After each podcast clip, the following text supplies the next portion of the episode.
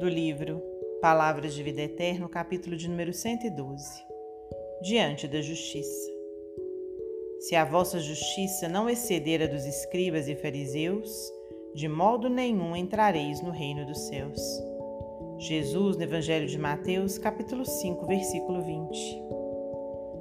Escribas e fariseus assumiam atitudes na pauta da lei antiga. Olho por olho, dente por dente. Atacados, devolviam insulto. Perseguidos, revidavam cruéis.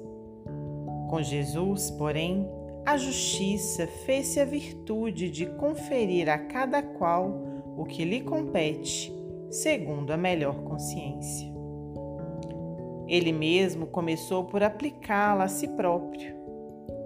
Enredado nas trevas pela imprudência de Judas, não endossa condenação ou desforço.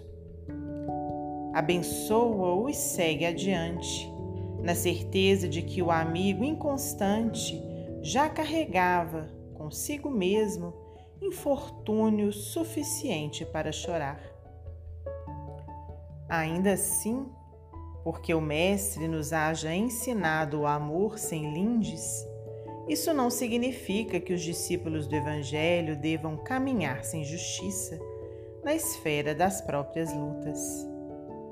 Apenas é forçoso considerar que, no padrão de Jesus, a justiça não agrava os problemas do devedor, reconhecendo-lhe, ao invés disso, as necessidades que o recomendam à compaixão, sem furtar-lhe as possibilidades de reajuste.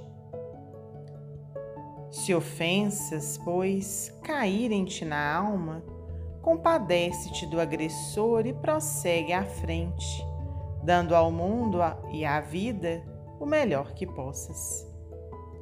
Aos que tombam na estrada, basta o ferimento da queda, e aos que fazem o mal, chega o fogo do remorso a comburir-lhes o coração.